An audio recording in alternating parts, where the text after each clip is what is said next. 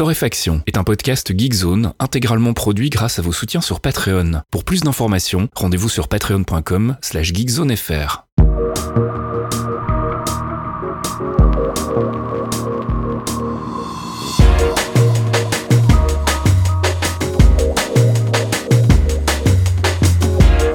Bonjour Geekzone et bienvenue dans ce 191e épisode de Torréfaction. On se retrouve comme toutes les semaines le jeudi soir pour les abonnés Patreon, le vendredi matin pour les gens normaux avec notre petite sélection de l'actu, actu gaming, tech, culture, etc., etc. Une sélection que je réalise avec mon ami Caféine. Bonjour Caféine. Oui, bonjour euh, monsieur Faskill, comment ça va? Ça va, ça va. Écoute, on, on- on a une vie de con comme on disait tout à l'heure euh, Ouais, on reprend la- en ce moment, donc euh, mais ça va. On fait un petit bisou à Chris, hein, qui, euh, qui est le dépositaire de cette, euh, de cette phrase euh, qui me fait beaucoup rire. T'as pas l'habitude, tu t'attends pas à ça quand tu demandes à quelqu'un comment tu vas? Bah, j'ai une vie de con. C'est ça. et, et, euh, et ça résume plein de trucs en ce moment. hein. Donc euh, j'espère que vous allez bien tous hein, qui nous écoutez. Euh, on, on va oublier tout ça, tous ces tracas du quotidien. et Dieu sait s'il y en a en ce moment. On rigole bien parce que d'ailleurs on enregistre un peu tard parce qu'on faisait le débrief hors antenne, comme on dit ça. chez nous. De nos, Et, nos situations IRL. Et waouh, ah ouais, ouais, ouais, il y avait, il y avait, il y avait de quoi dire. Donc euh, nous allons parler de trucs beaucoup plus euh, doux et, et tranquilles, euh, facile, tu vois. Je vais attaquer par un truc tellement cool en fait. Vive les MMO, vive la virtualité. Gaming donc avec Final Fantasy XIV. Ah ouais, parce qu'en fait, euh, le jeu, donc, euh, qui est une nouveauté, hein, comme tout le monde sait, ça fait, ça fait quelques années maintenant qu'on est dessus et que nous perdons beaucoup trop d'heures. Nous, les amateurs de MMO, je me mets dedans maintenant, parce que vu que j'ai repris la drogue il y a pas très longtemps, je peux pas vraiment me, me cacher. Euh, et il y avait donc la live letter. En fait, ils ont un format d'annonce qui s'appelle les live letters, où à chaque fois, tu as Yoshipi, le producteur en fait euh, du, euh, du jeu qui s'appelle Naoki Yoshida, mais que tout le monde appelle Yoshipi, c'est son petit nom euh, entre fans, tu vois, c'est c'est c'est le bro, tu vois, qui qui annonce les nouvelles les nouveautés, etc. Et en ce moment, ils ont beaucoup de choses à annoncer puisque on arrive à la date fatidique en novembre. Il y a Endwalker qui sort. Endwalker, c'est la prochaine extension. Donc il y a plein plein de nouveautés, plein de changements. Et alors ils sont assez violents hein, les petits gars. C'est-à-dire que là ils ont carrément changé des jobs. C'est je rappelle pour ceux qui connaissent pas FF14 du tout que les personnages ont pas de ont des classes évidemment, mais que un personnage peut avoir tous les toutes les classes à la fois. Il suffit de changer son arme entre guillemets et puis vous switchez de classe. Donc vous pouvez jouer un healer et puis euh, jouer tank ou DPS juste après. Il y a aucun souci. Et euh, ils ont fait plein de modifs sur ces jobs justement. T'as des classes qui sont modifiées en profondeur. J'ai les noms de personnes qui sont un peu chafouines d'ailleurs sur certains trucs parce qu'ils s'étaient habitués, hein, même si le truc était pas parfait, parce que les changements ne sortent pas de nulle part, hein, parce qu'il y avait quand même des choses à changer, euh, mais qui sont un petit peu, un petit peu euh, embêtés. Donc, tu as une classe qui s'appelle le Summoner qui a été vraiment modifiée en profondeur, par exemple, et les mecs euh, s'y attendaient pas. Ils ont fait aussi d'autres modifications rigolotes, genre euh, il y a plus de ceinture, hein, les pantalons tombent, ça y est, Euh, les ceintures donc qui sont fait partie des objets d'équipement que vous pouvez avoir. Euh, S'ils ont décidé que ça faisait chier, donc ils les dégagent. donc ça, ça vire, mais ça veut dire qu'il y a plein de choses en fait à la place. Il fallait faire de la place en gros dans l'interface et euh, il fallait virer quelque chose. Ils ont décidé que ça serait ça et euh, bah, ça provoque plein de choses parce que ça, ça influe sur le craft, etc. Donc je vous ai linké une page assez complète sur toutes les modifications. Alors elle est en anglais, je suis navré, qui s'appelle novacrystallis.com, le site que je ne connaissais pas. Et il résume toutes les modifications de les différents, de tous les différents jobs. Les deux nouveaux jobs sont expliqués parce qu'évidemment, qui dit extension dit nouveauté. euh, Il n'y a pas que des trucs de maintenance. Hein. Euh, donc, tu as une nouvelle classe qui s'appelle le Reaper, qui euh, a l'air assez rigolote à jouer. Et puis, tu as aussi l'explication du Sage, comment il va fonctionner, qui est aussi nouveau avec des petites vidéos intégrées dans la news, etc. Et puis, comme on va pas y passer mille ans, je vais m'arrêter là. Sachez juste que si vous n'avez pas déjà beaucoup de temps libre, n'y allez pas. Ne faites pas ça. Hein. Restez euh, extrêmement euh, vigilant sur les MMO. Ça n'a pas changé. Hein. Ça reste des jeux qui, quand on commence à mettre le doigt dedans, ça vous attrape le bras. Mais vous allez voir après, vous êtes obligé de trouver des excuses parce que vous n'avez pas réussi à jouer à certains titres. Euh, c'est pas très crédible, quoi. Puis un titre auquel on jouera probablement pas, c'est Sable. Euh, sable en bon français. C'est vrai. Qui- Je sais qui- pas si on le dit à l'anglaise ou pas. Écoute, hein, euh, tu, tu sais, je pense que les deux sont bons. Hein, du coup, ça dépend du pays où tu es. C'est un nouveau titre euh, qui est enfin disponible, édité par Raw Fury. Un titre qu'on attend depuis 2018, les amis. Et euh, comment vous expliquer la douleur du truc? Alors, ça vient de prendre un 4 sur 10 chez Gamecult. Je Ouais, vous rassure tout de suite. Il y a, voilà, 4 sur 10, c'est vraiment, on est en bas du spectre des notes. On est rarement beaucoup beaucoup plus haut hein, quand vous regardez les notes sur le net des sites un petit peu euh, connus entre guillemets. Et mais il y a quand même un PC gamer qui lâche son 93%, euh, avec lequel je ne suis pas du tout d'accord. Parlons-en. donc Sable, c'est un jeu qui sort sur PC, Xbox One, Xbox Series X, S. Ça vaut 25 balles, donc c'est pas c'est pas un titre extrêmement cher sur Steam. Euh, on en parle depuis 2018. Pourquoi? Parce qu'en fait, c'est un titre qui avait impressionné par sa direction artistique. C'est fait par le studio londonien Shedworks euh, et euh, les deux fondateurs euh, Daniel Finberg et Grigorios. Et je vais pas prononcer ton nom de famille parce que voilà, c'est que je l'ai lu et mon cerveau a fait hein, non. pourquoi? C'est le refus d'obstacles, comme les chevaux. Euh, il voulait en fait un jeu d'exploration, pas de combat, même pas de dégâts de chute, le monde des bisounours, tu te balades, tu parles avec des gens, tu fais des quêtes, des puzzles et ça va bien se passer. Et tout ça, euh, bah, on voyait pas trop comment ça allait jouer, mais en tout cas, ce qu'on avait vu en 2018, c'était une direction artistique euh, un peu à la Moebius, hyper belle, avec euh, des euh, traits, enfin un système de shader qui te permet en fait d'avoir un design avec des, des, des, contours dessinés très très marqués, mhm. et puis une impression de, de, de naviguer en fait dans une bande dessinée en flat, si tu veux, avec cet effet de 3D vraiment bien amené. C'était extrêmement réussi. Et on s'est dit, bah putain, ça risque d'être vachement sympa. Et eh ben non. Bon, bah on est en, bah voilà, bah, on est en 2021, les mecs. Alors, bah, il y a cette direction artistique, elle est là, elle est vraiment cool. Mais à côté de ça, bah, on se tape un jeu qui fait 10, c'est 10 heures, un peu 10, 12 heures, on va dire, euh, de narration qui est vraiment maladroite et puis de gameplay qui est pas ultra intéressant. Hein. Je ne vois pas comment le dire euh, plus poliment que ça. Euh, tu te balades à pied et ton personnage, en fait, euh, bah, va passer à l'âge adulte et pour passer à l'âge adulte dans, dans cette, euh, dans cette univers euh, où tu as des espèces de petits villages de nomades en fait qui sont dans le désert, euh, bah écoute, on te met un coup de pied au cul, tu vas faire ton voyage initiatique et puis euh, tu reviendras quand tu seras grand quoi. et bah c'est pas pas extraordinaire, ton personnage il peut sauter, il peut planer, il peut grimper. Alors avec la fameuse jauge de stamina, merci Breath of the Wild qui du coup a infecté quasiment tous les jeux maintenant dès que tu peux grimper, t'as une jauge de stamina, c'est chiant. mais dans les faits, tu te retrouves à discuter avec des gens où c'est pas hyper passionnant ce qu'ils te racontent tu vois. Tu rentres pas vraiment dedans.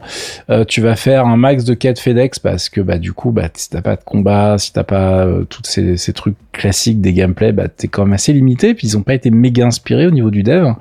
Euh, et puis tu te retrouves surtout euh, à piloter un aérocycle qui est donc une espèce de petit speeder euh, des sables, tu vois, qui est un peu lent, un peu naze. Alors c'est d'ailleurs expliqué dans le scénario. On te dit bon il est pas terrible ton truc et tout. Alors tu peux le grader un peu plus tard. C'est un peu moins chiant à conduire mais il se traîne vraiment au début de l'aventure, ce qui est un peu chiant puisque les paysages, bah ils sont jolis mais ils sont très très vides. Euh, et puis bah du coup tu te retrouves avec un jeu qui est déjà pas extraordinaire et là arrive la vraie problématique, c'est que c'est pété de bugs. Ah merde. Alors, cerise sur le gâteau. Alors voilà, parce que tu vois, tout ça, tout ce que je viens de dire, c'est pas fixable. Enfin voilà, c'est hmm. le, c'est le jeu, il est comme ça. Après, si vous rentrez dans le délire, pourquoi pas euh, Comme je disais, c'est un jeu à 25 balles, ça peut faire 10-12 heures d'une expérience différente. Il euh, y a pas de souci. Si vous aimez bien euh, ce genre de truc, ça peut se tenter. les puzzles sont pas extraordinaires. C'est pas très inspiré à chaque fois que tu fais un truc. Tu hmm. vois, tu dois discuter avec un personnage, il va t'expliquer quelque chose que tu avais déjà deviné.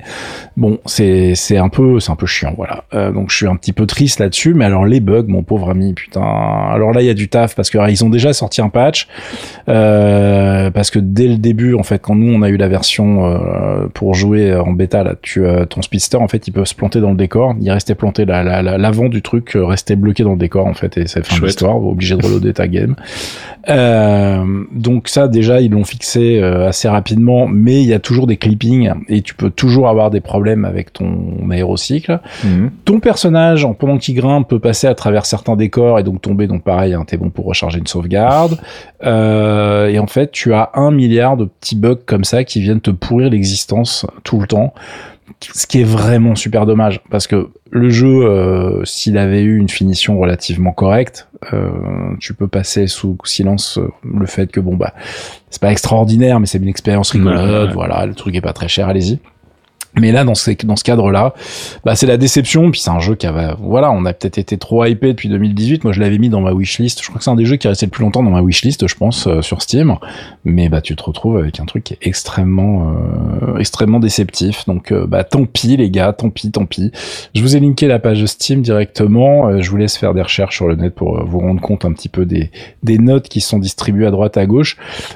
mais comme je vous disais, il y a vraiment les deux extrêmes et je pense que la vérité se trouve autour de 5-6, tu vois. Mhm. Donc, euh, quoi qu'il arrive, ça sera pas un grand titre et j'en suis euh, bah, bien triste finalement. Et puis tu voulais nous parler de Guild of Ascension. Ouais, qui est fait par un petit studio qui s'appelle Wild One Productions, qui est édité par Payday Games, euh, qui est encore moins cher. Lui, il est à 14 euros. Ça, c'est du petit jeu comme on aime. ça sort sur Steam, GOG, EGS, c'est dispo partout. C'est un petit titre entre guillemets, mais euh, avec un bon petit potentiel. C'est un tactical action RPG. Alors ça veut dire quoi? Avec des éléments roguelite. Oui. Alors du coup, ils ont mis un peu tous les buzzwords et ils ont dans un sac, ils ont fait faux on, a tout mis dedans, mais achetez-le. euh, bon, c'est pas très grave en fait, tout se passe bien. Euh, en gros, tu vas gérer tes personnages au niveau des combats sur un échiquier euh, et tu vas avoir une grosse différence avec les tacticals habituels. C'est que oui, c'est du tour par tour. Tu attaques et tu défends et tes ennemis attaquent tour à tour comme d'habitude. Mais sauf que là, c'est en temps réel. C'est-à-dire que tes actions, bah, tu as une jauge en fait en temps réel qui va se déclencher sur chaque personnage et il va falloir que tu fasses tes attaques, tes déplacements, tes coups spéciaux, etc. dans ce temps imparti. Bah sinon c'est trop tard. Hein. Hop, c'est à l'ennemi ou enfin ou à une autre unité d'attaquer et euh, du coup il faut rester bien réveillé euh, pendant les fights, sinon ça va pas bien se passer. Euh, alors tout ça est emballé avec une réalisation qui est vraiment super propre pour un titre de tarif là, tu vois, je voudrais pas faire, euh, je vous en mets pour 14 euros, je vous en mets pour 25 les triple A, etc. Pour un titre de ce, de, de, dans cette zone de prix là, on est vraiment sur un truc qui est euh, hyper propre, l'interface est vachement sympa, euh, les personnages de design est plutôt bien fait. Euh, bon, je vous passe sous silence le scénario, il y a une tour, il faut aller se taper toute la tour tout en haut pour aller à chaque fois récupérer évidemment plus de loot, sauf que comme c'est, il y a des éléments roguelite, vous allez recommencer à zéro chaque étage, mais à chaque fois que tu vas finir un étage, tu vas délivrer en fait des personnages et ces personnages tu vas les retrouver dans le village où tu vas avoir des forgerons, des gens qui vendent des potions, etc. Donc tu vas récupérer de plus en plus de choses et ça va te faciliter la vie. Et en fait, tu peux, au sein de chaque étage, euh, augmenter le niveau de tes personnages. Le jeu, d'ailleurs, te rappelle, avant d'aller te taper le boss, que ça serait pas mal de passer à la statue qui te permet de d'upgrader tes levels, sinon ça va pas bien se passer. Euh, et tu as un système d'achievement avec les, des choses à faire sur chaque étage, euh, si tu veux vraiment euh, platiner tout le jeu. après, au début, tu te dis ça va être relativement facile parce que très honnêtement, le tuto est très simple. Mais dès le premier étage, en fait, t'as le premier boss où tu fais ah D'accord, en fait, ils peuvent taper fort. Donc globalement, quand tu finis le premier étage, le jeu te dit bah c'est très bien, mais en fait en même temps c'était la fin du tuto. Hein, donc euh, maintenant on va attaquer les choses sérieuses et euh, bah les choses sérieuses ça peut être pompon cucu assez vite. Hein, donc euh, il va falloir commencer à penser à quelle arme utiliser. Vos personnages peuvent avoir un bouclier épais, peuvent avoir un arc, ils peuvent avoir un gros marteau et il va surtout falloir commencer à mixer les choses que tu débloques en fait sur chaque étage mhm. où tu vas avoir la capacité d'avoir une riposte supplémentaire, la capacité d'aller plus vite pour tes déplacements, etc., etc et euh, essayer de faire en sorte de les bien les, les, dispatcher sur tes persos parce que sinon ça va être la galère. Et euh, je suis assez intéressé parce que euh, il y a quand même des trucs où tu, tu dis bon ça va être facile, mais non en fait il y a un moment où tu es obligé de réfléchir pour savoir exactement ce qu'il faut filer à chaque personnage. Sinon ça passe pas, enfin ça passe pas, ça ça passe pas parce que tu te dis euh, t'as peut-être pas eu la bonne idée ou t'as pas pris la mhm. bonne arme etc. Il y a pas de, tu peux pas être bloqué complètement, mais il y a un moment où en fonction de ton style de jeu ou du fait que t'es un petit peu lent à cause de ton grand âge, comme moi, par exemple, sur les trucs en temps réel, c'est pas mal d'optimiser tes coups, tu vois. J'aime beaucoup le système qui te permet, en fait, en fonction des combos que tu fais, ton personnage non actif va envoyer un coup, par exemple. Il va taper pendant tes combos. Euh, ça, ça te permet d'augmenter ton DPS, euh, par exemple, de manière assez intéressante. Donc, euh, c'est pas mal sur certains, sur certains tableaux, pendant certains fights. Donc voilà, c'est assez, c'est assez rigolo. J'ai bien aimé la, la, prise en main. J'y ai pas passé des milliards d'heures, donc je suis pas certain d'arriver en fait au bout de la tour parce que à mon avis ça va vite vite se complexifier. Mais euh, non non j'ai trouvé ça très intéressant si vous cherchez un tactical qui euh, cherche à faire des choses un petit peu différemment. C'est peut-être le titre qu'il vous faut cette semaine. Et puis c'est le retour d'un dinosaure du voxel. Ouais ouais mon gars je pense à toi parce que c'est quand même un jeu belge à la base. Ouais, ouais, ouais. Outcast 2 qui revient d'entre les morts 20 ans plus tard. Alors ça, c'est pas mal. Donc Apple Games, qui est un studio belge, comme je le disais, s'est associé avec THQ Nordic pour euh, sortir ce titre qui date, enfin dont le, grand frère date de 1999, ça nous rajeunit pas. Oui, non. Euh, et euh, c'est un truc qui était passé genre en preview, euh, bah il y a 20 piges. Et puis le truc, bah non, non, toi finalement c'est c'est ça, ça ça va pas se faire. et bah c'est le genre de jeu, tu t'attends pas du tout à le voir revenir. Il y avait eu des prémices en fait en 2017 puisque Apple avait fait Outcast Second Contact, le remake du premier en 2017, qui avait mhm. été publié par Nacon. Et puis bah non, finalement ils ont réussi à ficeler un reboot de ce projet pour sortir le 2. Alors, il n'y a pas de date, hein, ce qui fera rire. Parce que du coup, tu sais pas trop. tu te dis, bah, les gars, vous, vous l'annoncez, mais est-ce qu'on se revoit dans 20 ans ou est-ce que c'est bon là? Euh, Ils ont récupéré des membres de la première équipe pour bosser dessus, dont le compositeur Lenny Moore. Euh, et ils annoncent que le jeu, ça sera un style open world action-aventure avec une histoire non linéaire. On verra bien ce que ça donne. Hein. Euh, c'est prévu pour PlayStation 5, Windows, euh, Xbox Series X et on attend de voir ça. J'ai hâte. Ça me fait bien rigoler les projets comme ça qui renaissent d'entre les morts en espérant que ça soit mieux que Sable. Merci beaucoup. on passe du côté des apps avec l'arrivée de Safari 15. Ouais, alors ça c'est pareil dans la série d'applications qui ont fait couler beaucoup d'encre. Safari 15 se pose là chez les amateurs de produits Apple. Euh, Safari 15, il est dispo pour macOS Big Sur et Catalina dès maintenant et il est dispo, c'est le évidemment la version qui sera disponible sur Montrer, la prochaine version de macOS que vous pouvez déjà installer en bêta, euh, qui fonctionne euh, plutôt bien en bêta. Alors le browser lui-même, aucun problème, hein. c'est-à-dire que ça va très vite, ça fonctionne super bien, il y a plein d'extensions, ils ont un peu, euh, ils ont vraiment revu leur système d'extension depuis déjà l'année dernière. Maintenant, tu vois les éditeurs revenir et Mm. proposer des choses intéressantes. Mais euh, il y a un petit problème qui est en fait euh, cette tentative d'innovation sur les onglets, mm. qui est une cata en fait. Ah, c'est juste super chiant. Alors c'est un truc qui est à la mode parce qu'il y a d'autres navigateurs qui tentent de faire des choses un peu comme ça. Euh, mais au lieu d'avoir des tables en fait qui te qui sont vraiment hyper reconnaissable directement pour savoir quel est le tab qui est actif. Euh, le truc de base en fait, qui est le bah plus con, ça, sert à ça. Euh, là, ils ont fait un truc qui a un design un petit peu trop abstrait, on va dire, et en plus à la base qui devait être en bas de, du navigateur pour une raison qui m'échappe. Hein. C'est ce qu'ils avaient essayé de faire sur iOS parce qu'ils étaient partis du principe que c'était plus facile d'y accéder, mhm. ce qui n'est pas faux, mais c'est extrêmement perturbant et finalement euh, c'est pas hyper intéressant comme système. en plus, ils avaient mis la barre du coup les URL, etc. en bas, mais avec un système qui fait que ça les escamotait trop vite. Donc euh, quand on a besoin, il faut rescroller, etc. Donc sur iOS, c'est pareil, ils ont fait marche arrière très très vite. Donc la version qui sort est une version un peu édulcoré de leur projet de base parce qu'ils se sont fait défoncer par la critique, mais ça reste vraiment pas fou. Euh, du coup, moi j'ai juste un message à leur dire. Hein, votre navigateur il est très bien, ça fonctionne bien. Moi je suis sur Safari quand je suis sur Mac, je bosse sur Mac les trois quarts du temps. Euh, Safari j'utilise vraiment euh, principalement, j'ai aucun problème avec. Mais euh, ça, c'était pas obligé. Donc, euh, vous, vous pouvez arrêter ces conneries et remettre des tables un peu propres, s'il vous plaît, ou en tout cas avec un contraste sur le tab actif qui soit vraiment visible plus que ce qu'il n'est actuellement. Et puis euh, derrière, on se retrouve avec un, une autre feature que je vous encourage à virer assez vite, c'est qu'en fait le haut de, de ton browser, c'est pareil, hein, il y a d'autres navigateurs qui ont tenté le coup, euh, prend la couleur de la de la couleur principale de ta page web. tu sais, c'est dégueulasse. Arrêtez de mm. faire ça. Il y a vraiment des sites où ça marche pas du tout. Euh, la lisibilité est catastrophique, donc évidemment ça peut se désactiver, ouf, mais c'est pareil, hein, c'était pas obligé. Et puis je suis très choqué, tu voulais me parler de Chrome. Ouais, Chrome 94 qui est sorti, mais c'était pas pour vous en dire du bien. Ah, je vous ai bien eu. aussi.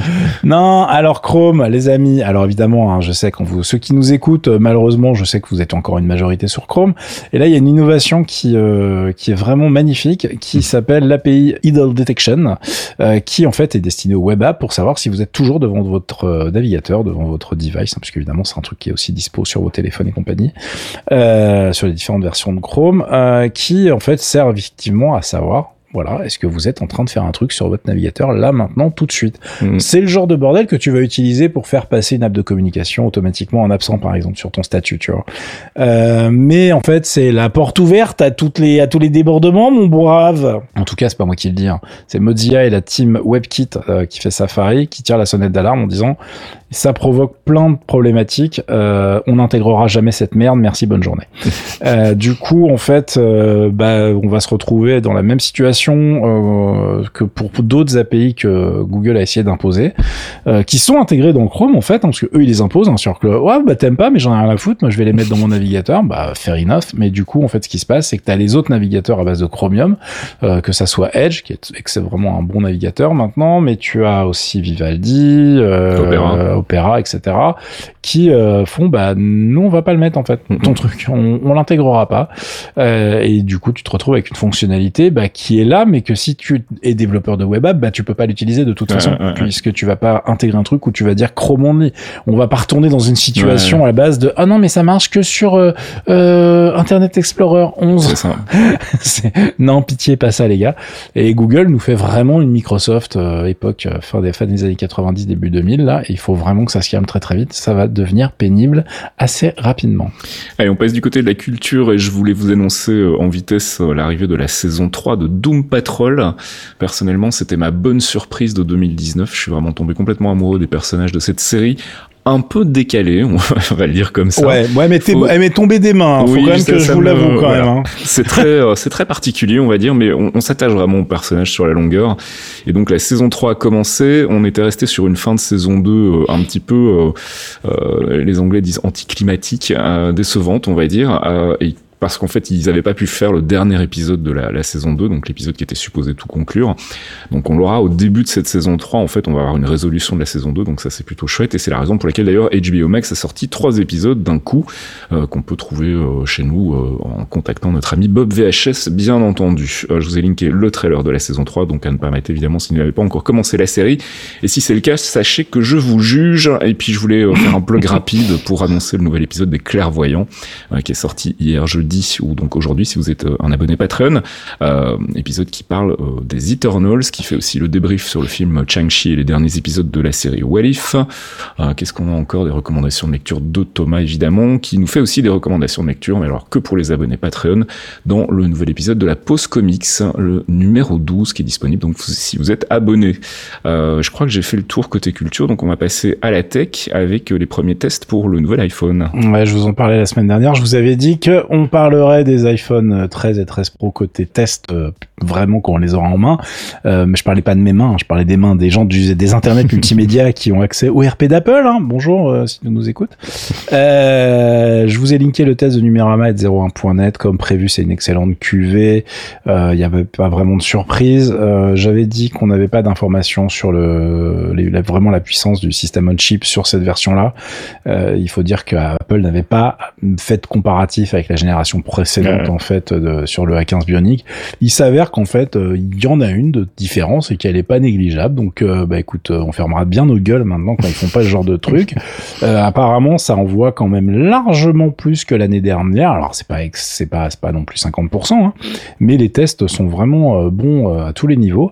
Euh, là où c'est la vraie bonne surprise, c'est sur l'autonomie en fait euh, de tous les téléphones et surtout de la gamme Pro, puisque Apple, bah comme d'habitude euh, avec Apple, en fait ils arrivent les derniers sur une techno, mais ils font genre, mais c'est comme ça qu'il fallait faire les gars. Euh, donc je veux parler évidemment de l'écran ProMotion 120 Hz. Ce qui est intéressant dans cet écran ProMotion, c'est pas le fait qu'il aille à 120 Hz, c'est vachement bien, on est hyper content, mais c'est le fait qu'en fait il aille jusqu'à 10 Hz.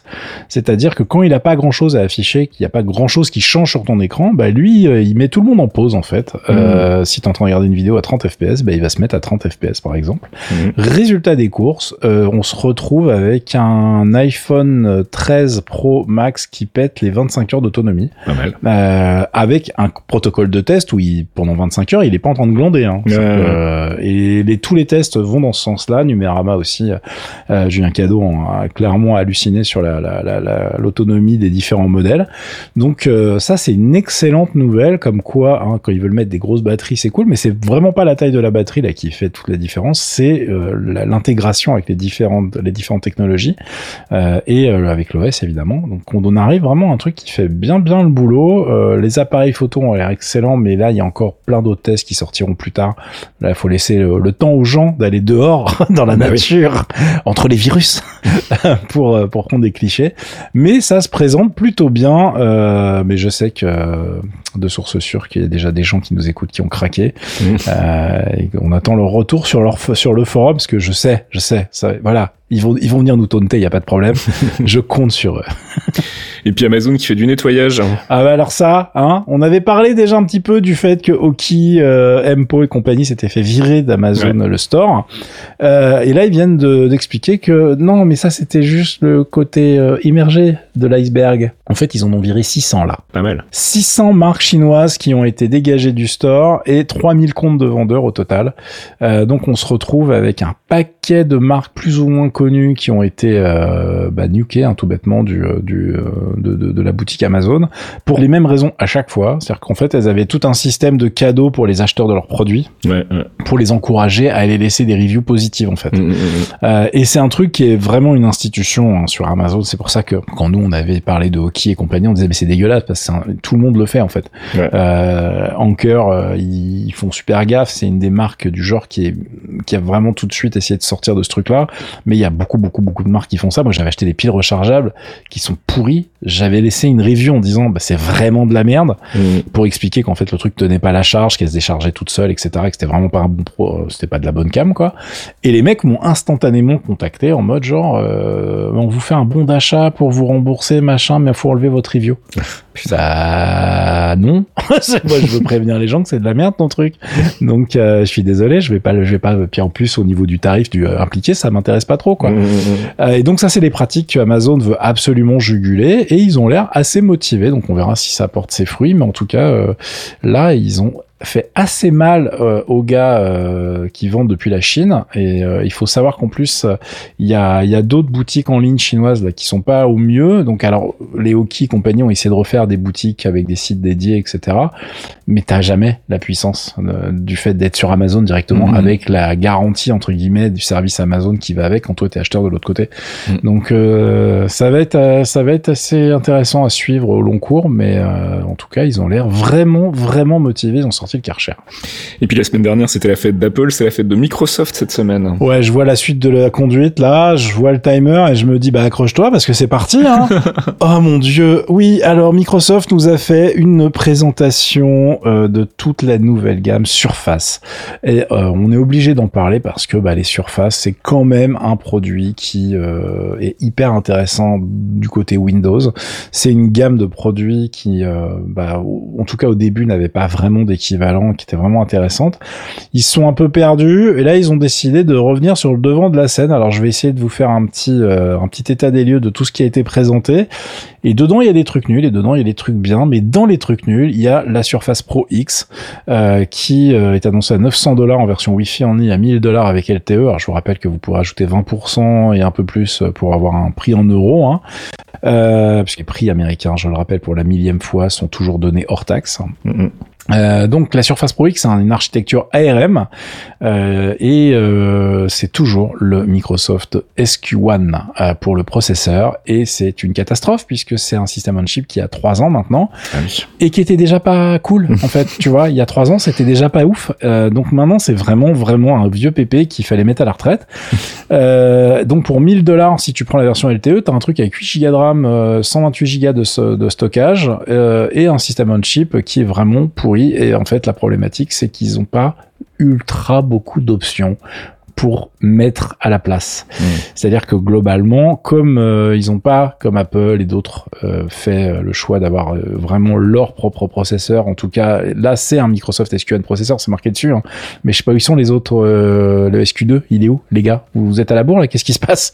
Parce que globalement, ça veut dire que la bécane, euh, bah, comme disent les Américains, elle est DOA, Dead on Arrival, c'est-à-dire que là, il n'y a aucun intérêt à l'acheter maintenant. Euh, la seule grosse modification de ce produit, elle vient en fait du fait qu'elle fait tourner donc la version RM de Windows 11 qui émule enfin les applications 64 bits. Donc tu peux enfin avoir accès à plus d'applications x86 puisque avant la version de Windows 10 elle n'émulait que les applications 32 bits. Autant vous dire que ça limitait pas mal le- les choix quoi. Euh, mais on voilà c'est c'est c'est vraiment dommage. Ce produit va très bien caler les portes mais il va pas servir à grand monde.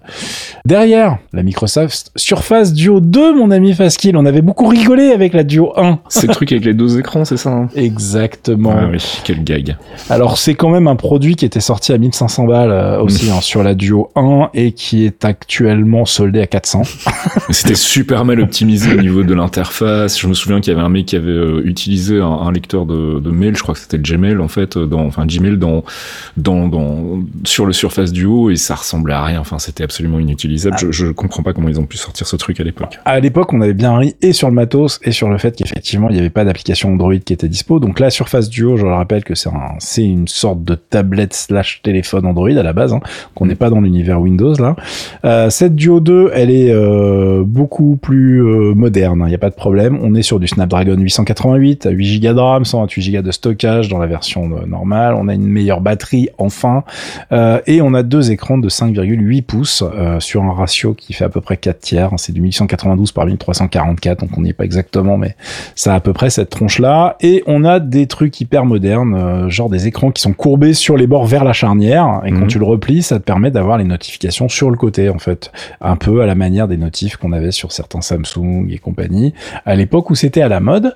Euh, bon bah merci, hein. c'est une manière comme une autre en fait d'essayer d'esquiver euh, un problème de ce téléphone qui est qu'il n'a pas d'écran externe entre guillemets. Quand les écrans sont face à face, quand tu refermes ta tablette pour être euh, pour la pour les protéger, t'as pas de petit écran avec les notifs etc comme tu peux avoir sur les les flips et les différents téléphones Samsung par exemple. Mmh. Euh, donc ça c'est un c'est une ruse. Alors vous pouvez le plier dans l'autre sens aussi hein, si vous voulez juste avoir un écran actif euh, pour avoir un truc un peu plus facile à prendre en main par exemple. Mais euh, grosso merdo, on a la même problématique que sur la une, c'est qu'il n'y a pas vraiment d'usage, il n'y a toujours pas d'applications qui sont vraiment adaptées à ce format d'écran, au fait d'avoir les écrans, euh, les deux écrans en mode tablette, etc. Le format tablette, d'une manière générale, sur Android est très mal géré, très mal exploité par toutes les applications, qui vraiment part du principe qu'il y a un seul marché, c'est le marché des téléphones. Donc, tant que Microsoft sera vraiment pas impliqué, on va dire, dans le développement d'applicatifs, ou va pas motiver les mecs à faire des apps, euh, voilà, le produit sert un peu à rien. Là, ils ont décidé quand même de faire un truc qui ressemble à un vrai téléphone, dans le sens où en plus il y a un appareil photo correct avec un module avec euh, du 12 mégapixels sur le sensor principal, un, un, téléphoto 2x et un 16 mégapixels pour l'ultra wide euh, et c'est compatible avec leur nouveau stylet qui s'appelle le, Surface Slim Pen 2 qui coûte 130 dollars, qui fonctionne avec tous les nouveaux modèles dont on va parler aujourd'hui euh, et qui euh, intègre toutes les dernières technologies pour avoir un stylet un petit peu sympa. Euh, comme d'habitude sur ce genre de trucs, c'est pas vraiment gratuit. Hein. Mmh. Voilà, et ensuite on enchaîne, parce que des surfaces, je vous ai dit qu'il y en avait. Il y en a encore trois, hein, pour ceux qui se disent, mais ça s'arrête quand? Euh, Moi aussi, je me le dis. Hein. non, alors, on arrive dans les produits qui sont plus intéressants. Tout va bien se passer, j'ai commencé par les pires. Euh, là, on arrive sur la Surface Go 3, qui va proposer un écran de 10,5 pouces en 1901 par 1280. Euh, ils ont upgradé le Wi-Fi pour être euh, compatible avec la norme 802.11 AX, et c'est livré avec Windows 11 Home, et ça, ça coûte 400 dollars. C'est le produit d'entrée de gamme. Mmh. Euh, et bah c'est vraiment d'entrée de gamme, c'est-à-dire que euh, c'est dans sa version de base, on est sur du euh, dual core Pentium Gold 6500Y. Si vous ne savez pas ce que c'est, c'est normal, hein, c'est vraiment un truc qui se traîne de ouf. Pour faire tourner Windows 11 avec ça, ça va être compliqué, surtout quand tu sais que la configuration de base, c'est 4 Go de RAM avec 64 ah oui. Go de stockage EMC. Non, ça va pas être possible. Alors là, les gars, vous avez la recette pour avoir un escargot à 400 balles. N'achetez pas ça. Tu viens pas de dire que ça allait être des meilleures machines? Ah bah si, ça va être des meilleures machines parce c'est que... moins pire en fait. Globalement, ça donne une idée déjà des deux premières. Ouais, ouais, ouais, Mais euh, celle-là, en fait, elle devient intéressante quand tu prends la version un peu plus chère avec du quad-core euh, i3 qui, euh, bah, d'un coup, quand même, tu, tu as une bécane qui va tourner un petit peu plus. Euh, mais prenez jamais, jamais sur la Surface Go 3 la version de base. C'est juste pas possible que Windows 11 tourne correctement là-dessus. Ça va être dégueulasse. Maintenant qu'on a fini, on va vraiment parler des trucs avec des. Bah, mais c'est pareil. Tu vois, je passe de 400 dollars à 1600. Oui, forcément. C'est steep comme on dit. Oui, ça va être mieux. Enfin bon, je dis ça, mais la Surface Duo 2, elle a 1500, donc globalement, euh, bon. Hein. Euh, là, on va parler de la Surface Laptop Studio, qui est donc à 1600 dollars. Euh, là, on rentre dans le dans le produit un petit peu novateur, qui est un portable convertible en fait, qui vient remplacer la Surface Book. Mais attention, il n'y a pas de mode full tablette. On peut pas décrocher l'écran. L'écran en fait est sur un, un, axe qui te permet de le mettre dans plein de positions différentes, mais tu pourras jamais le détacher complètement. Et ceux qui ont un petit petit peu l'habitude, verront que le nom est repiqué en fait à la Surface Studio Desktop, qui était l'espèce de desktop de ouf où tu pouvais le transformer en grosse tablette graphique si tu veux, Mhm. en attrapant l'écran, tu pouvais le descendre, etc. euh, qui existe toujours, hein, qui est utilisé dans certaines écoles d'art, etc. Mais qui a toujours pas d'update d'ailleurs. Donc je sais pas s'ils en ont vendu suffisamment pour qu'on voit une, une upgrade de ce truc-là un jour. Euh, mais en tout cas, le Surface Laptop Studio à 1600 balles, il va proposer euh, un écran de 14,4 pouces en 120 Hz euh, et en 2400 par 1600. Donc on est sur un ratio euh, 3 pour 2, comme sur quasiment toute la gamme Surface. hein. Euh, et euh, la configuration de base est un petit peu plus respectable que les trucs dont on parlait tout à l'heure. On est sur du quad-core i5 à 11300H, qui est un truc qui est, voilà, vous savez pas un foudre de guerre, mais c'est déjà pas mal. Et surtout, ça intègre la partie graphique Intel Iris Xe Graphics, qui est euh, bah, franchement potable pour faire euh, Mhm. pour un portable comme ça, c'est pas mal du tout. Euh, et tu te retrouves avec 16 Go de RAM, 250 Go de stockage. T'es sur une bécane qui peut faire le taf. Là, on rentre dans quelque chose d'un petit peu sérieux. Et pour les gens qui veulent vraiment de la perf, t'as une version quad-core i7 euh, et avec Nvidia GeForce RTX 3050. Alors la 3050 en portable, c'est pas extraordinaire, mais ça te permet d'avoir euh, 4 Go de DDR6 qui est vraiment de GDDR6 pardon, qui est vraiment dédié à ta carte graphique. Euh, et si t'as vraiment de l'argent, tu peux te taper la version 32 Go de RAM, 2 Tera de SSD. Là, on parle, les gars. Par contre, votre banquier va vouloir vous parler aussi. hein. Ça, c'est ça, c'est sûr et certain. Euh, et euh, on termine par la star du show, qui est en fait la Surface Pro 8 qui va représenter très certainement le gros des ventes pour Microsoft, hein, euh, qui va proposer en fait un redesign euh, qui est le plus gros redesign de la gamme depuis la Surface 3 en fait, enfin la, la- Pro 3 pardon. Euh, là on a un écran de 13 pouces, 120 Hz, 2880 par 1920. Euh, attention, il est configuré en 60 Hz out of the box. On n'est pas chez Apple euh, qui fait ces trucs, euh, qui gère son écran automatiquement en fonction de ce qui s'y passe. hein. Mhm. Euh, là, il faut cliquer sur les trucs pour décider si on est en 120 ou en 60 comme chez Monsieur Android. Euh, et la config de base, ça va être avec un i5, 8 Go de RAM, 128 Go de stockage pour 1100 dollars. Donc on est sur un Ça tarif, euh, voilà, contenu. Hein. C'est pas, ça fait pas des étincelles en termes de perf, mais attention, la Surface Pro, ça, on l'achète généralement pour le form factor parce que on veut vraiment un produit Windows pour euh, aller bosser en extérieur, en mobilité, etc. Mm. Moi, les mecs qui sont venus faire mon dia- les diagnostics énergétiques à la maison, ils sont tous en surface. Par exemple, toute leur agence, euh, ils ont des surfaces. C'est extrêmement pratique. Alors, évidemment, le concurrent numéro un, ça va être l'iPad sur certains trucs. Mais pour les gens qui ont des applicatifs Windows et qui veulent pas Ouais. redévelopper, bah, c'est vachement efficace. Euh, vous avez une version i7 aussi qui est disponible. Euh, et quand tu achètes cette tablette, attention, tu as des coûts, hein, comme quand tu achètes un iPad et que tu t'équipes. Il faudra compter 180 dollars pour le clavier Surface Pro signature et euh, 130 dollars, je le disais, pour le stylet. Donc euh, ça te rajoute quand même au tarif euh, 280 dollars. Mm. Donc euh, bon, c'est abordable, mais quand, mais quand même. Donc euh, il y a des petits à côté. Voilà. Mais sinon le produit a l'air extrêmement intéressant et euh, les tests seront disponibles à mon avis courant octobre. Dans le sens où là c'était les annonces et quasiment tous les produits qui sont liés à Windows 11 vont sortir à partir du 5 octobre, Bah qui oui. est, je le rappelle, la date de sortie de Windows 11. Tout est logique.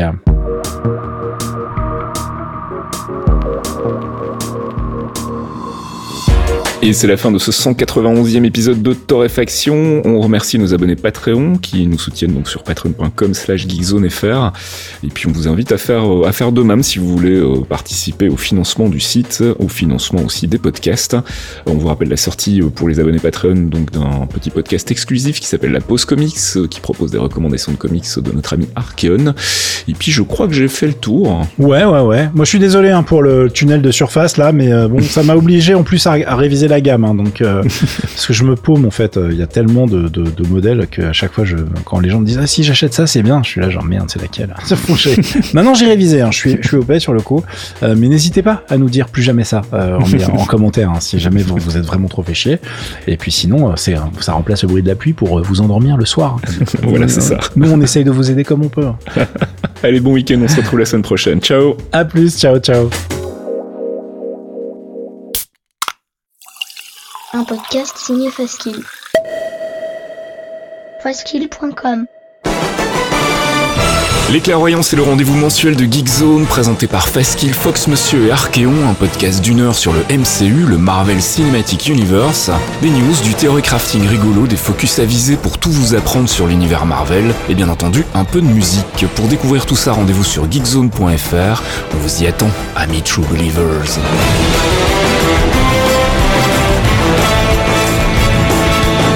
Have care how you speak. Loki is beyond reason, but he is of Asgard. And he is my brother. He killed 80 people in two days. He's adopted.